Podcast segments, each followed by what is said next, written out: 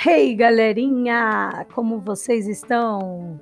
Professora Maiara Nascimento falando.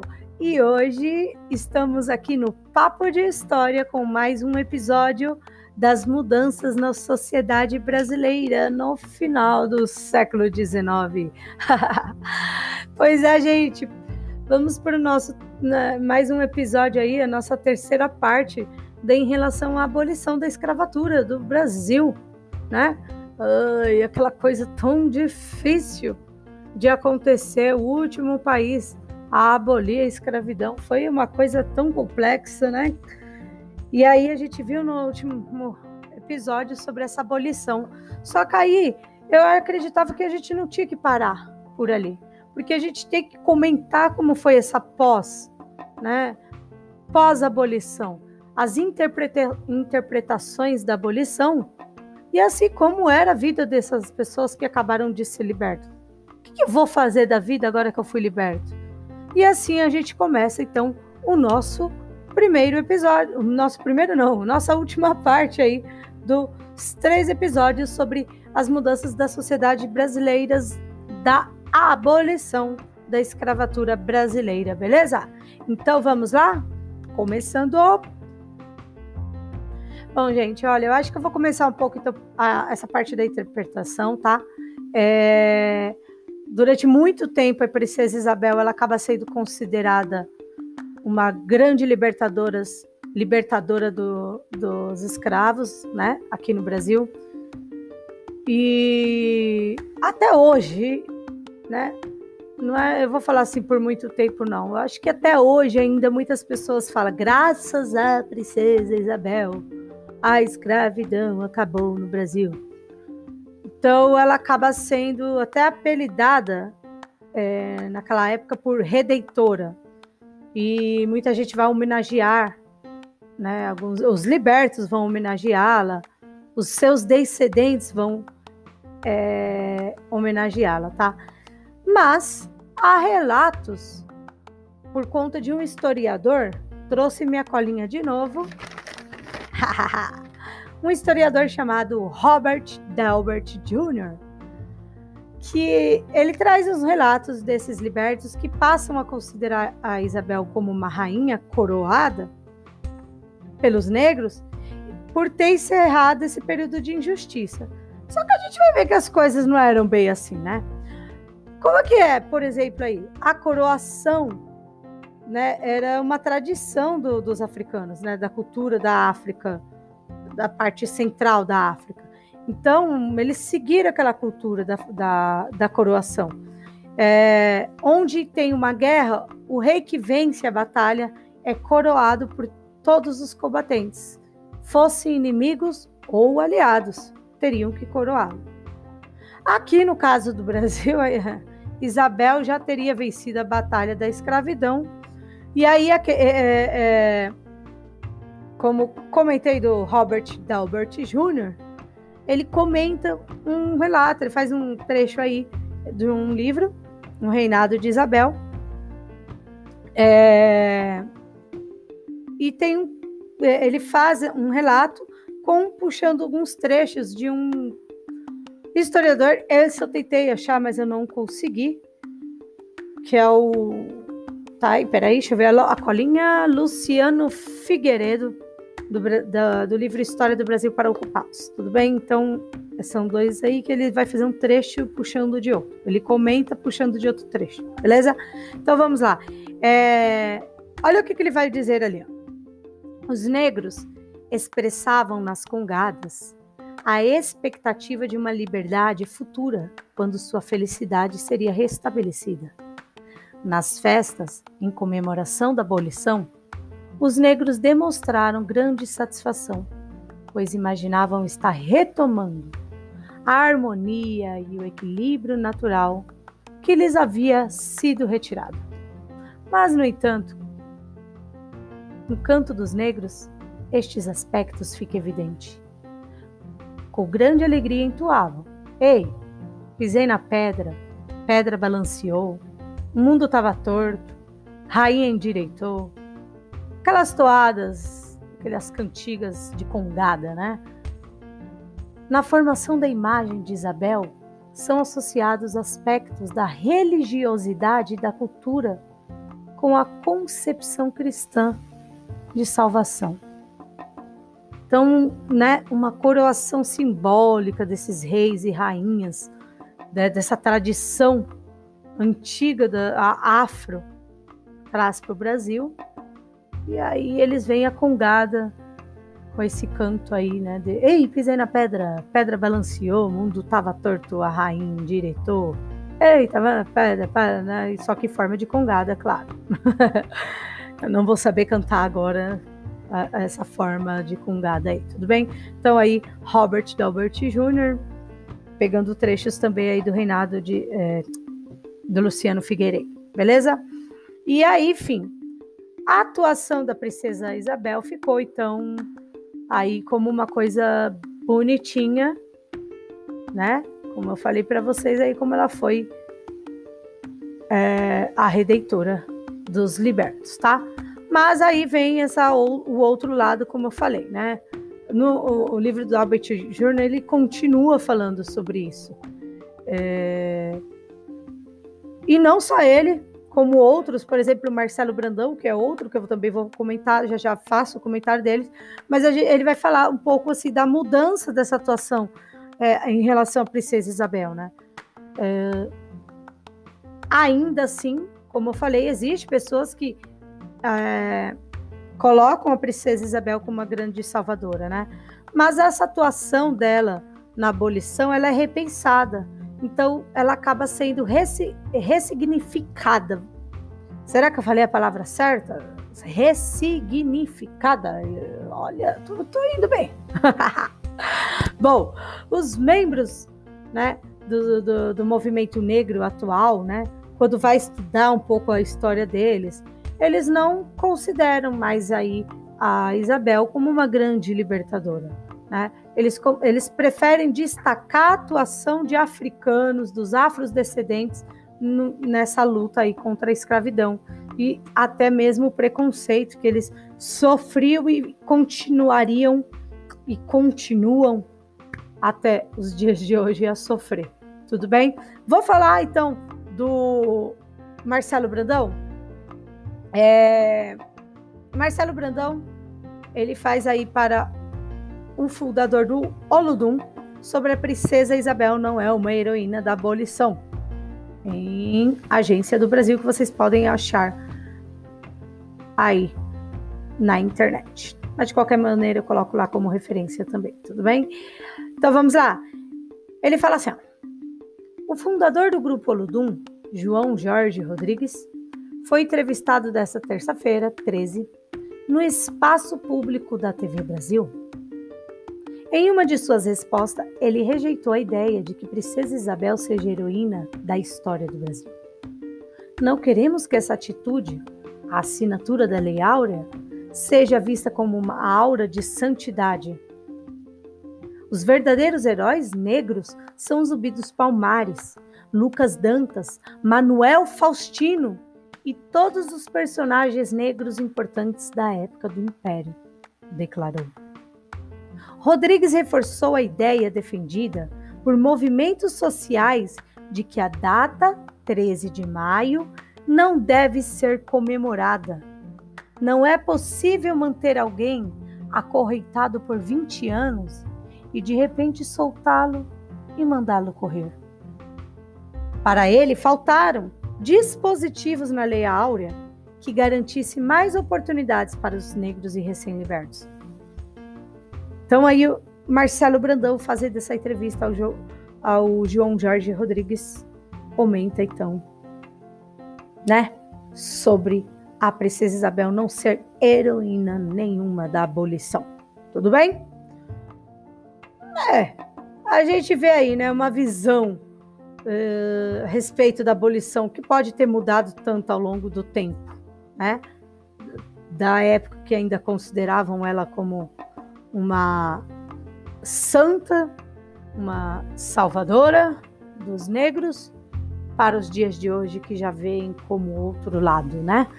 Então, isso é uma coisa que a gente tem que repensar.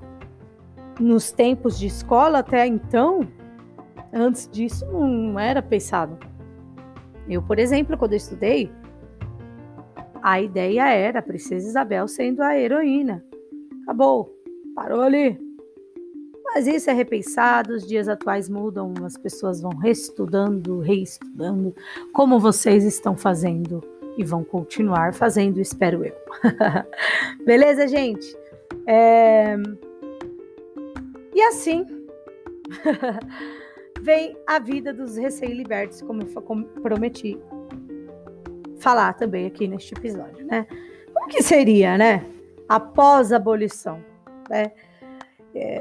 Então vamos lá, essa após a abolição, após essa assinatura da, da, da Lei Áurea, os trabalhadores libertos eles estariam livres então para ir e vir e fazer o que quisesse, ocupar outros postos de trabalhos, mas isso hum, era apenas aí na teoria, porque não acontecia.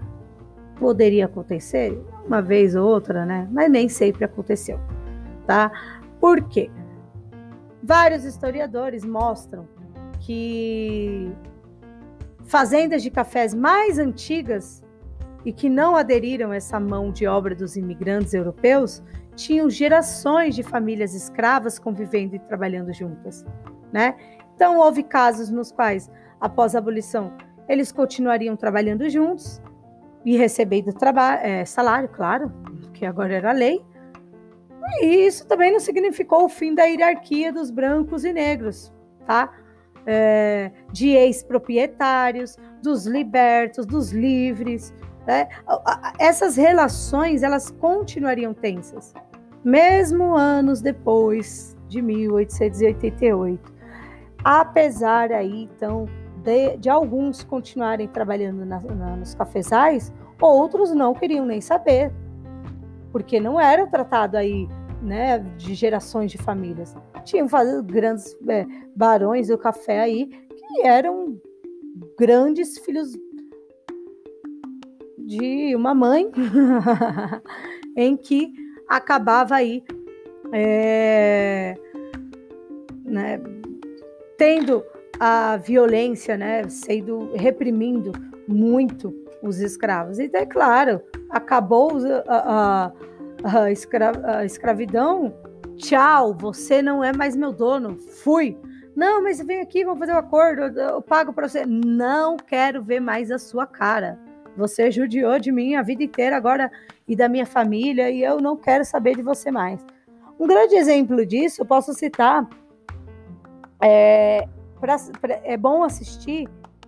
É, não, não sei se vocês vão gostar ou não, mas para quem tem Globoplay, a Globoplay recentemente ela lança tá lançando novelas antigas, né? Novelas que passam no Viva e enfim. Para quem é aqui do Brasil, sabe do canal Viva, para quem também não é do Brasil, que eu agradeço bastante hoje eu vi aí que teve pessoas de outros lugares também assistindo. Poxa, fiquei muito alegre. Agradeço mesmo de coração vocês que estão assistindo, a turma aí da Estados Unidos, Japão e Espanha, né? Então, valeu mesmo. Espero que vocês continuem ajudando aí a compartilhar, tá? Porque é legal outras pessoas conhecerem, né? E pode ser que vocês também sejam brasileiros, por isso Deixe comentários sempre que puderem, mesmo que no Spotify não consiga, tem o YouTube Papo de História. E se vocês entrarem pelo Anchor, colocar Papo de História também, vocês conseguem deixar mensagens lá para mim de voz, tá? Então, galerinha aí, obrigado mesmo à turma aí dos Estados Unidos, Espanha e Japão.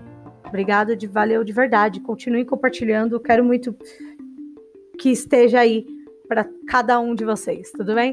Mas voltando ao assunto, a Globoplay, uma rede de streaming, assim como a Netflix, assim como outros, é, Amazon Prime e, e, assim segue. A Globoplay ela coloca novelas antigas que já foi passado algum tempo atrás. E no ano de 1999, se eu não me engano, pois eu estou sem minha colinha dessa parte. Uh, teve uma novela chamada Terra Nostra. Eu acredito que em Portugal ela, ela também passou. E na Itália, né? Depois passou a Esperança aqui no Brasil. Sendo aqui no Brasil Esperança e, e lá na Europa ela passou como Terra Nostra 2, né? A, a continuação. Mas a Terra Nostra mesmo, a Terra Nostra 1, ela vai mostrar a imigração italiana para o Brasil, assim que acaba a escravidão. Então, a partir aí de 1888, 1889, o período que começa a novas estratégias de trazer pessoas para cá para continuar nos cafezais, tá? Vale a pena. Se vocês não gostam de novela, não precisam assistir tudo. Mas o primeiro episódio já mostra bem, por exemplo, o Barão de Café, como ele fica com raiva com o fim da escravidão, o, ou, ou aqueles que já eram mais amigos dos escravos, tudo bem? Então fica a dica, beleza? Agora voltando para minha colinha aqui, peraí, já pegando. La Cimaia mata eu acho que eu escrevi, a gente escreve tão rápido aqui que fica um pouco complicado. Mas vamos lá. Lacimaia Mata, né, no livro Libertos de 13 de Maio e Ex-Senhores da Bahia, ela fala um pouquinho de como é essa vida aí, né, dos libertos e dos ex-senhores da Bahia. Beleza? Na região da Bahia, claro. É, então vamos lá, vou ler para vocês. Na Bahia, alguns ex-senhores, descontentes e indignados com a lei, usar o dispositivo da força, imprimindo na relação do trabalho, do livre aspectos e marcas que caracterizavam a escravidão. Tentaram não perder a autoridade e os direitos advindos da posição senhorial. Estratégia usada por alguns ex-senhores foi recorrer à força para obrigar os libertos a trabalharem sem remuneração Há notícia de que libertos estavam sendo mantidos em cárcere privado e presos no tronco no interior da província da Bahia. Por se recusarem a trabalhar gratuitamente. Mano, é incrível uma coisa dessa, né, gente? Continuando, tem mais um, um parágrafo dela. Os libertos não permaneceram passivos frente a as investidas dos fazendeiros que tentaram forçá-los a reviver condições de vida e trabalho dos, tem dos tempos da escravidão. Recorreram à justiça, contaram com aliados que fizeram com que as notícias de violência dos ex-senhores ecoassem nos jornais, solicitaram em seu favor o auxílio da força policial, recusaram-se terminantemente a trabalhar sem remuneração.